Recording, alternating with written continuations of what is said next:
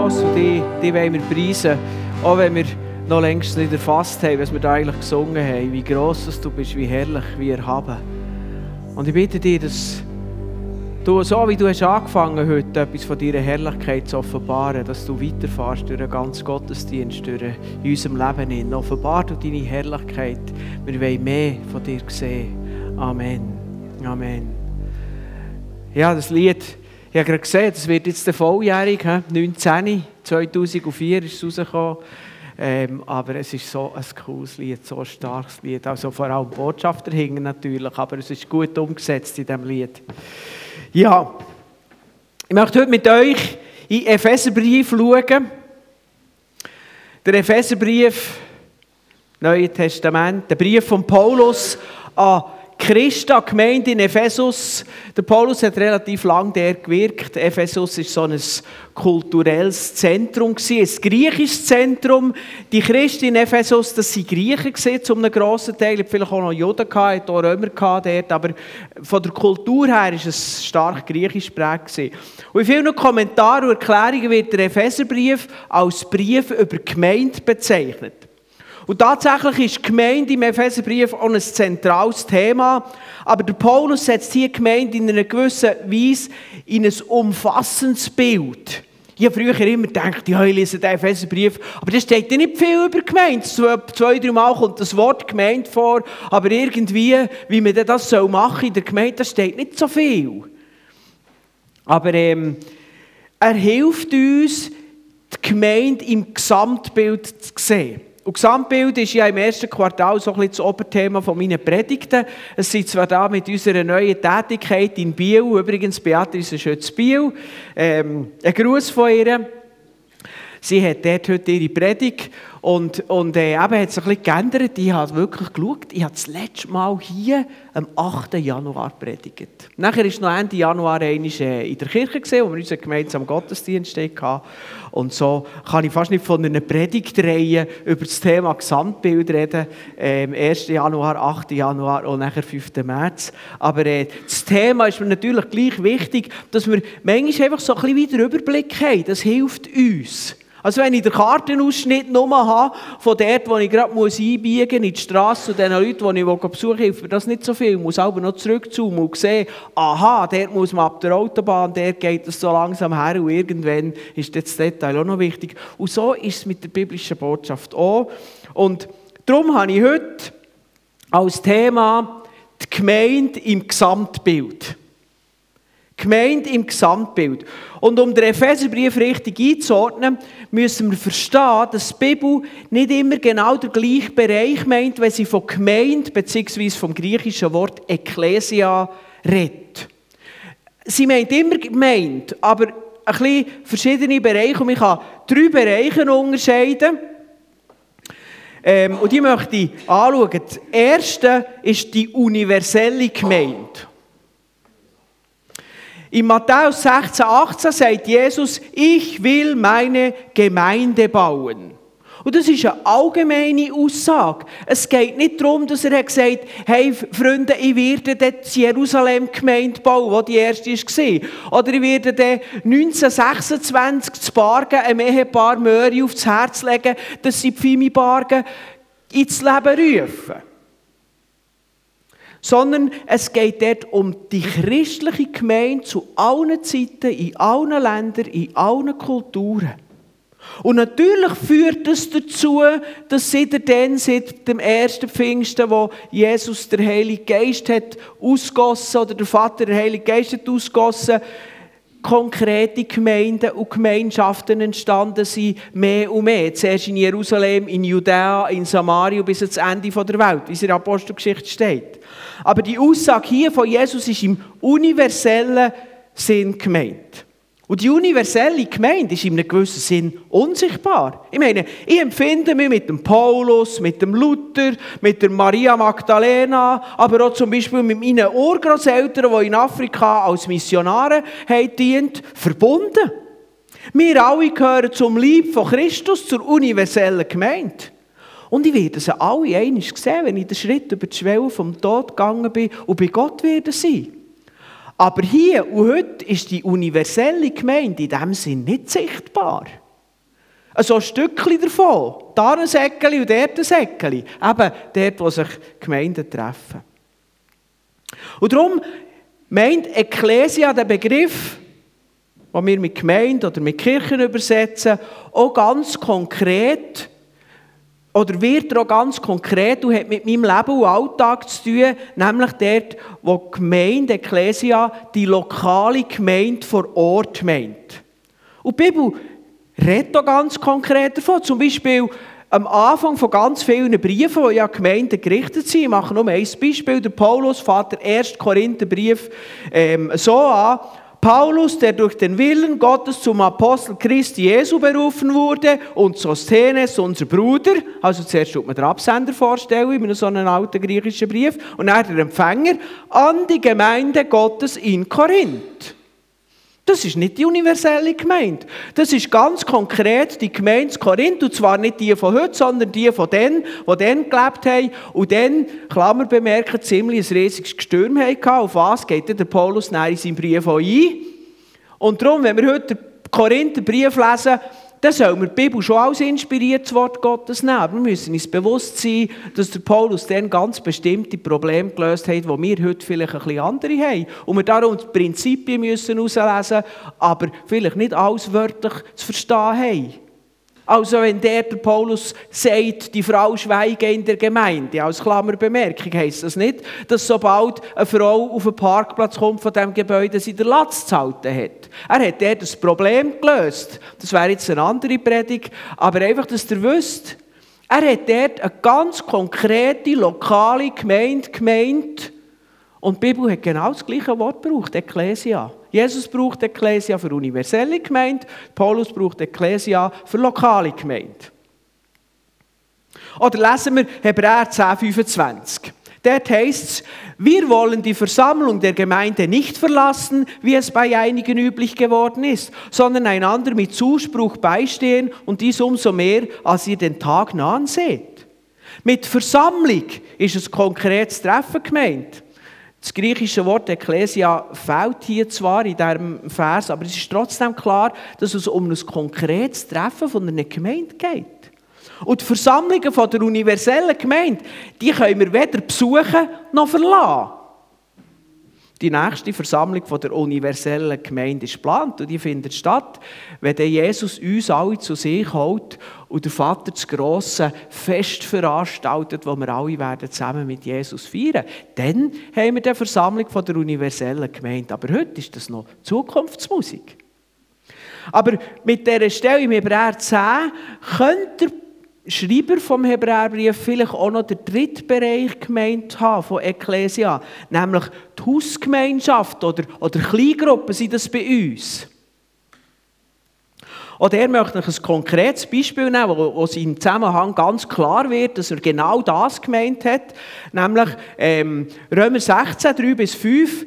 Der Paulus tut sich am Ende vom Römerbrief mit verschiedenen Grußworten ähm, verabschieden. Unter anderem tut er sich von der Gemeinde im Haus von Priska und Aquila verabschieden oder tut die grüßen. Priska und Aquila, das waren Freunde von ihm, mit denen hat er lange zusammengearbeitet.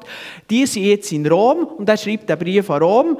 Und nachher sagt er, grüßt die Gemeinde, äh, grüßt Priska und Aquila und die Gemeinde in ihrem Haus.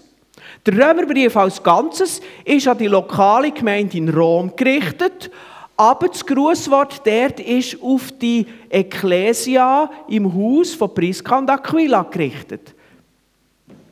Wir sehen also drei Bereiche: universelle Gemeinde, lokale Gemeinde, Kleingruppe. Und das Spannende im Epheserbrief, ich komme jetzt wieder zu dem zurück, ist, dass der Paulus das Wort Gemeinde zuerst vor allem in den ersten drei Kapiteln, im universellen äh, Sinn braucht, um wichtige Prinzipien zu zeigen, die für die Gemeinde, die Jesus baut, wichtig sind. Er anwendet, top-down, in der Lokalgemeinde oder in der Kleingruppe, wie dass wir das dann konkret im Alltag umsetzen. Und das macht den Brief so spannend, dass es zuerst vom Allgemeinen kommt und das dann konkret anwendet. So, das wäre meine Einleitung. Jetzt gehen wir in den Epheserbrief hinein. Und ich möchte anfangen im ersten Kapitel mit Vers 9 und 10. Dort heißt es, weil es ihm, also Gott, weil es ihm so gefiel, hat er uns Einblick nehmen lassen in das Geheimnis seines Willens, den er in Christus verwirklichen wollte. Er wollte dann, wenn die richtige Zeit dafür gekommen sein würde, seinen Plan ausführen und alles unter das Haupt von Christus bringen. Alles, was im Himmel und auf Erde existiert. Also hier geht es um einen grossen Plan von Gott. Und der Plan ist lang wie ein Geheimnis verborgen gesehen und nachher zur richtigen Zeit offenbar gemacht worden und von den Aposteln verkündigt worden. Und der Plan lautet so, Gott bringt alles unter Jesus Christus. Und mit dem Opfertod von Jesus, wo Jesus ruft, vollbracht, mit seiner Auferstehung, wo er den Tod besiegt, und mit der Himmelfahrt, was heißt, er hat sich zur Rechten von Gott, dem Vater, gesetzt, ist das erfüllt. Der Teufel, Tod und Sünde sind besiegt. Und das lesen wir nachher.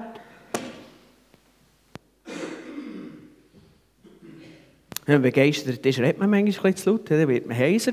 Ähm, das lesen wir nachher in Vers 21 und 22 vom gleichen Kapitel. Dort heißt es über Jesus im Himmel.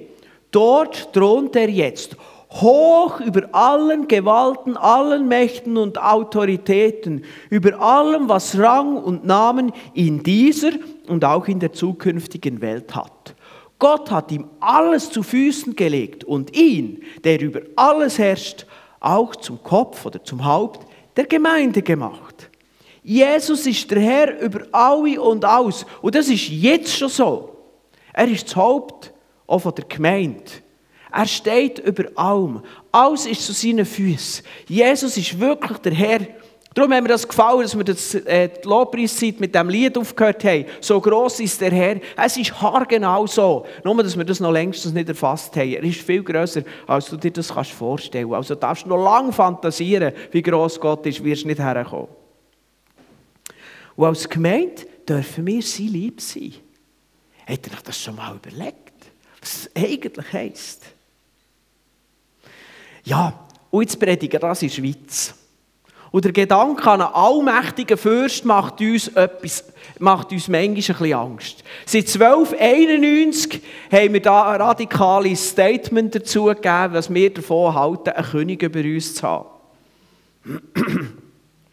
Nicht ganz unverständlich. Die Mächtigen dieser Welt haben ihre Macht häufig, meistens, fast immer auch missbraucht. Aber bei Christus, dem vollkommen gerechten Friedenfürst, ist das eine ganz andere Geschichte im Fall. Wenn alles unter seiner Macht vereint ist, bedeutet das Frieden, Heil, Gerechtigkeit und ein Ende von allem Bösen. Und dazu ist Gott jetzt schon ein, äh, und dazu hat Gott ihn jetzt schon eingesetzt. Auch wenn wir zur Zeit, wenn wir so ein bisschen um uns herum schauen, kämpft zwischen der Macht und der Gewalten, zwischen der Finsternis und auch bis in die sichtbare Welt zwischen den Menschen noch am Laufen sind. Aber man kann es so sagen, die bösen Mächte sind besiegt, aber noch nicht völlig vernichtet. Mir kommt immer das Beispiel vom Zweiten Weltkrieg in Sinn. Dann, wo die Alliierten von England auf Nordfrankreich rein sind, dort am D-Day, und sie es geschafft haben, sich festzusetzen, ist eigentlich das Hitler-Regime besiegt gewesen. Aber es hat noch ein Jahr gebraucht, bis es völlig entmachtet worden ist und zu Boden ist gesehen und Frieden ist gekommen auf Europa. Und wir sind genau in dieser Zeit. Seit der Auferstehung von Jesus ist der Sieg komplett. Seit er im Himmel zurück ist und zur, zur Rechten vom Vater sitzt, hat er seine Herrschaft antreten. Und die Vernichtung von allem Bösen, von aller Ungerechtigkeit in sichtbaren und in der unsichtbaren Welt, die wird noch kommen. Und die ist noch nicht vollständig da. Aber einfach, dass wir das richtig einordnen können. Ja, und hier mit drin in dem Ganzen steht die Gemeinde als Lieb von Jesus. Und die Tatsache, dass alles Jesus zu Füßen gelegt ist, zeigt sich im Besonderen in der Gemeinde selber. Eben ja, er ist das Haupt der Gemeinde. Aber ähm, der, der Epheserbrief geht dort noch weiter darauf ein. Ich möchte ins zweite Kapitel gehen. Und dort redet Paulus von Vers 19 bis 21 zu diesen Christen in Ephesus. Und nochmal der Hinweis, dass sie Heidenchristen waren, aus der Perspektive der Juden. Das sie Griechen waren. Und so sagt er, der Paulus,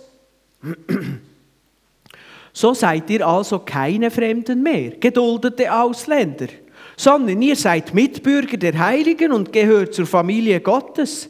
Ihr seid auf dem Fundament der Apostel und Propheten aufgebaut, in dem Christus, Jesus Christus selbst der Eckstein ist. Durch ihn sind alle Bauteile fest miteinander verbunden, so dass ihr durch ihn, unseren Herrn, ein einzigartiges Heiligtum entsteht. Der Paulus betont hier die Tatsache, dass Gottes Gnade nicht mehr nur auf sein Volk Israel bezogen ist. Jeder, der Jesus glaubt, wird gerettet, unabhängig von seinem Hintergrund. Das war dann vielleicht eine Geschichte. Das hat ziemlich gewütet und ziemlich Krach gegeben, der Petrus das erste Mal zu einem Römer ins Haus ist und ihm das Evangelium predigt hat und die dann noch getauft hat. Bis dann ist für die ersten Christen, die alle aus dem Judentum gekommen sind, völlig klar gesehen, ein Jod wird Christ. Sie haben ihn noch nicht einmal Christen genannt, sondern einfach Jesus-Nachfolger. Jesus ist als Jod auf die Welt gekommen, hat als Jod gelebt und ist der Messias gewesen, wo die Juden darauf gewartet haben. Und der Unterschied ist einfach es gibt die Juden, die Jesus als Messias akzeptiert haben und die Juden, die Jesus nicht als Messias akzeptiert haben. Und plötzlich hat Gott offenbart, nein, nein, nein, mein Gedanke geht viel weiter. Jeder Mensch bis ans Ende der Erde, egal von wo er herkommt, ist willkommen und ich führe die zusammen und mache sie zu einem grossen Volk, ja, zu einer Familie, zu meinem Lieb. Das war eine gewaltige Botschaft. Und das hat vielleicht Chris Aschnitt, so schön Berndeutsch gesagt, bis die das endlich kapiert haben hat Streit gegeben. Apostelgeschichte 15, die haben ein gefetzt, für dort das Problem zu lösen, wie man jetzt mit diesen Christen, die nicht aus dem Judentum kommen, äh, zusammen umgeht. Und Jesus hat gesagt, ihr seid eine Familie. Das ist eine gewaltige Botschaft, ein revolutionärer Gedanke. Und bis heute macht uns das manchmal zu schaffen und ist gleichzeitig auch eines der grössten Zeichen in der Gemeinde, kommen alle zusammen. Unabhängig von Volkszugehörigkeit, von sozialem Stand, von Bildungsstand, spielt alles keine Rolle. Wir gehören zum Volk von Gott und sind zusammen vereint. Die Juden haben mit einem Römer nicht zusammen gegessen. Die sind nie in ein Haus von einem Römer gegangen. Ich glaube, die haben nicht einmal wirklich gegrüßt auf der Straße. Bei einem Römer sind nicht Bürger Menschen minderwertiger Klasse. Sklaven waren sowieso, sowieso wahr. Das hat Max Lepfer in seinen Predigten erklärt im Februar. Ähm, also dort war eine völlige Diskrepanz. Gewesen.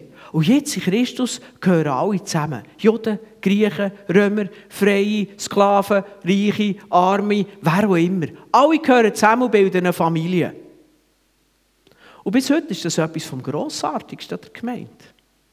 Menschen, die eigentlich ganz anders sind und uns völlig fremd sind, gehören plötzlich mit uns zur gleichen geistlichen Familie. Da meine ich jetzt die universelle Gemeinde oder Paulus so. Ich bin mit diesen Leuten verbunden und das ist für mich ein grosses Erlebnis gewesen, wo ich während meiner Studienzeit einen Sommereinsatz gemacht habe in Manila, äh, Metro Manila auf den Philippinen und dort sind wir einfach irgendwo in einem Quartier, es war glaube ich nicht zu lang, aber eher ein einfaches Quartier, in einen Gottesdienst gegangen und wir haben uns daheim gefühlt. Wir haben zwar nicht so viel verstanden, aber wir haben uns daheim gefühlt. Das ist gemeint.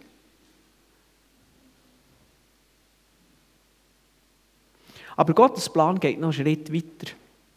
Im dritten Kapitel, im Vers 10, lesen wir, Gottes Absicht war es, dass Mächte und Gewalten im Himmel, also in der unsichtbaren Welt, durch seine Gemeinde den Reichtum seiner Weisheit erkennen. Durch Gemeinde geschieht eine Art kosmologische Verkündigung oder Demonstration. Die unsichtbaren Mächte, die gottfindlichen Gewalten, sehen Gemeinde, erkennen, was Gott dort macht.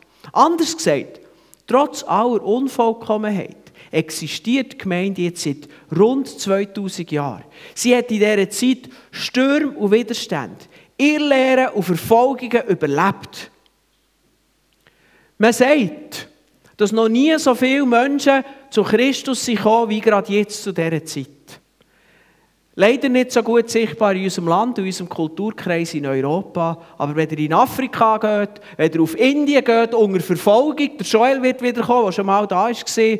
Und der schickt mir immer so Nachrichten, wie Christen dort verfolgt werden. Wirklich buchstäblich auf den Deckel bekommen mit einem Holzscheit oder so. Und dann gehen sie gleich wieder und die Leute kommen zum Glauben.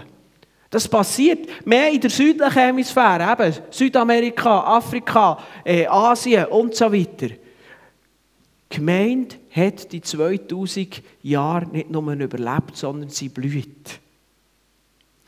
Nicht jede lokale Gemeinde, leider. Es gibt dass lokale Gemeinde eingehen. Das heisst nicht, dass ihre Arbeit falsch ist, die haben ein Erbe hinterlassen, aber vielleicht ist die Zeit durch die Situation, durch den Ablauf wie abgelaufen. Und es entstehen neue Gemeinden. Aber doch Gemeinde im universellen Sinn. Und was ist das für ein Zeugnis an die sichtbare, aber der Paulus sagt eben hier auch an die unsichtbare Welt. Die Mächte und Gewalten müssen die Weisheit von Gott erkennen und müssen ihre Niederlage einsehen. Jetzt, nachdem Paulus Gemeinde in dieser Art ins Gesamtbild eingeordnet hat, wird er konkret. Jetzt taucht Paulus mit seiner Botschaft plötzlich direkt rein in den Bereich der lokalen Gemeinde und der Kleingruppe. Er hat bis dahin gezeigt, das Prinzip ist universell von der Gemeinde. Bis dahin, wo er sagt, du, die Gemeinde, die universelle Gemeinde, ist ein riesiges Zeugnis, ist eine riesige Proklamation und hat damit Platz in dem, was Gott vorgenommen hat, dass er alles unter das Haupt von Jesus bringt. Jetzt auch konkret bis zur völligen Vernichtung von allem Bösen. Das Prinzip ist universell, aber das Zusammenleben wird am Ort lokal umgesetzt. In der lokalen Gemeinde, in der Kleingruppe, in unserem Alltag, dort, wo wir als Christen miteinander unterwegs sind. Manchmal haben wir Mühe, die universelle Gemeinde und die lokale Gemeinde zusammen in Einklang zu bringen. Aber eigentlich ist es ganz logisch. Und ich habe eine Geschichte gehört, ich weiß nicht, ob sie noch ganz richtig in Erinnerung habe. Und ich bin auch nicht ganz sicher, aber ich glaube, sie hat sich wirklich zugetragen. Ähm, da ist ein Mann, der geht in eine lokale Gemeinde und sagt, hey, hört Leute, ich würde eigentlich gerne bei euch im Chor mitsingen. Das ist so ein cooler Chor und da würde ich gerne mitsingen. Der Chorleiter sagt, dass es bei ihnen eigentlich dazugehört, dass man Teil oder Mitglied von der Gemeinde ist, um im Chor zu singen. Der Mann sagt, mm, das wollte ich eigentlich nicht. Ich will nicht mit da so konkret. Ähm. Und ich bin ja schliesslich als Christ Teil von der universellen Gemeinde. Und dann sagt der Chorleiter ganz einfach, okay, das ist gut, dann singt dort im Chor mit. Und wir sehen an dieser Ironie, in dieser Aussage, es ist eigentlich ganz einfach. Wir machen es einfach, manchmal einfach kompliziert. Das Prinzip gilt universell für alle. Gelebt werden die Prinzip konkret vor Ort. Und so kommt der Paulus ab dem vierten Kapitel.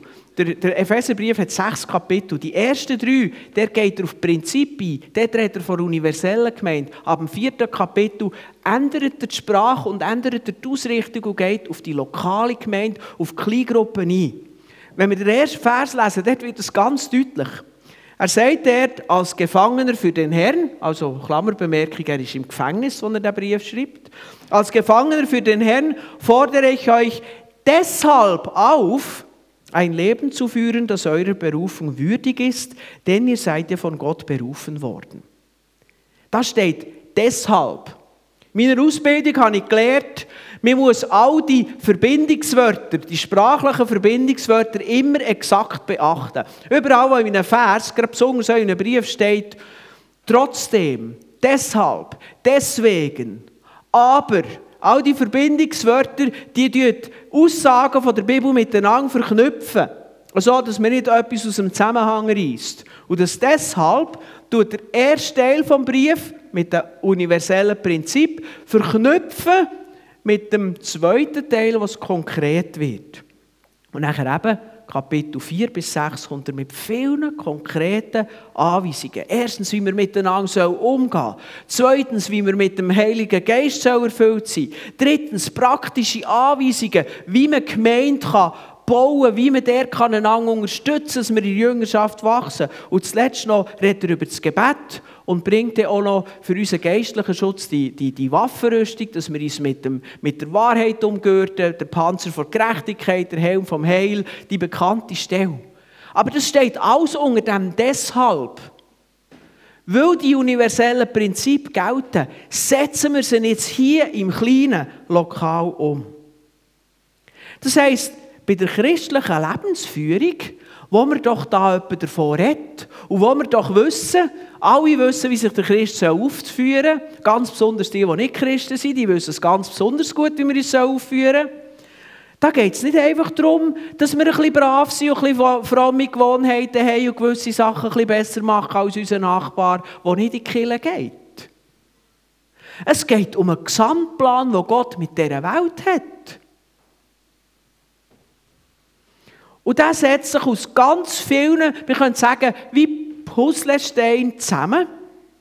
Eben diesen Sachen, die im Epheser 4 bis 6 alle erklärt sind. Oder auch den anderen Teilen, die man in der Bibel ähm, kann lesen kann, die dort erklärt werden. Und das heisst, wenn wir ein Leben führen, das dem Vorbild von Jesus Christus entspricht, wenn wir uns investieren, um in unserem Glauben zu wachsen, dann geht es um mehr als darum, dass wir unser persönliches Leben oder unsere Pfimi-Bargen da noch ein bisschen optimieren dass das cool ist und brav ist und, und wir noch gute Fallen machen. Sondern wir verkündigen den Macht in der unsichtbaren Welt Christus. Wir nehmen unseren Platz ein in diesem riesigen Gesamtplan von Gott, der so lange ein Geheimnis war, aber jetzt ist offenbar geworden. Es ist so. Eine grosse Mauer wird aus einzelnen Steinen gebaut und der einzelne Stein, was ist der schon? Aber er gehört dazu. Und genau so ist dein Alltag aus ganz vielen kleinen Entscheidungen, Prioritäten und Sachen geprägt. Und all diese Sachen gehören zu dem grossen Gesamtplan.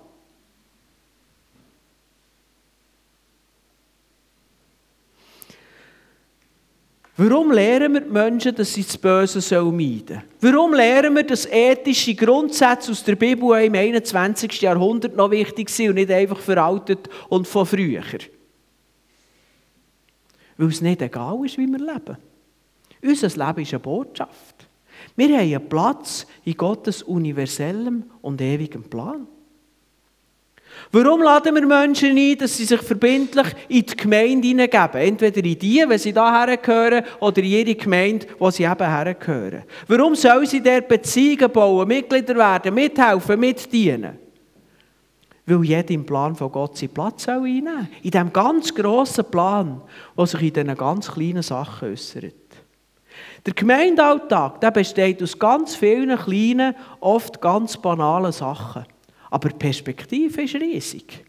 Hast du dir schon mal überlegt, dass du Reich Gottes baust, wenn du am Sonntag Kaffeemaschine putzt? Ich weiß nicht, wer schon alles Kaffeemaschinen davor geputzt hat. Es gibt heute wieder zwei Maschinen, die man putzen kann, wenn man will. Dass man teilnimmt am grossen Plan von Gott. Das ist fast ein bisschen zum Lachen. Ich kann noch weitergehen. Wir können auch sagen, wenn man die WC-Papierrollen auswechselt. Die ganz kleinen Sachen haben eine Bedeutung im ganz grossen Plan. Wenn du dienst, wenn du liebst, wenn du in einer schwierigen Situation trotzdem vergisst, wenn du mithilfst, dass die Gemeinde aufgebaut wird, vom Putzen zum Spenden, vom Kiko zum RR-Leiten, von der Musik zur Technik, proklamierst du eine Botschaft. Du proklamierst den Sieg von Jesus und du nimmst die Platz in der Geschichte, wo Gott mit uns macht, ein. Und so sind Epheser 4 bis 6 voller konkreter Aspekte für unser Leben im Alltag und als Gemeinde. Jetzt wisst ihr, dass ihr alle heute Nachmittag wieder 4 bis 6 lesen, aber das ist eine gute Idee, macht das. Es längt nicht mehr. Ich tue jetzt nicht zumuten, dass ich die zweite Sache auch noch mache. Ich habe eigentlich vor, das in 14 Tagen, am 19. März noch zu machen. Ich bin noch nicht ganz sicher, ich will es nicht als Versprechen sagen, aber ich habe den Vorsatz, dass ich dann, noch die zweite Hälfte vom Epheserbrief nehme. Aber wenn ihr die erste Hälfte in dieser Perspektive verstanden habt, dann ist die zweite Hälfte plötzlich in vielen Bereichen so einfach, weil es so logisch ist, weil es so zusammengehört. Der erste Teil oder der zweite gehört zusammen. Hey, Jesus Christus ist der Friedenfürst.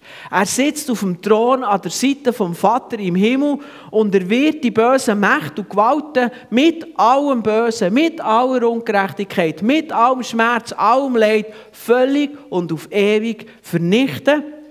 Und wir sind als Gemeinde hier mit drin beteiligt an diesem gewaltigen Werk.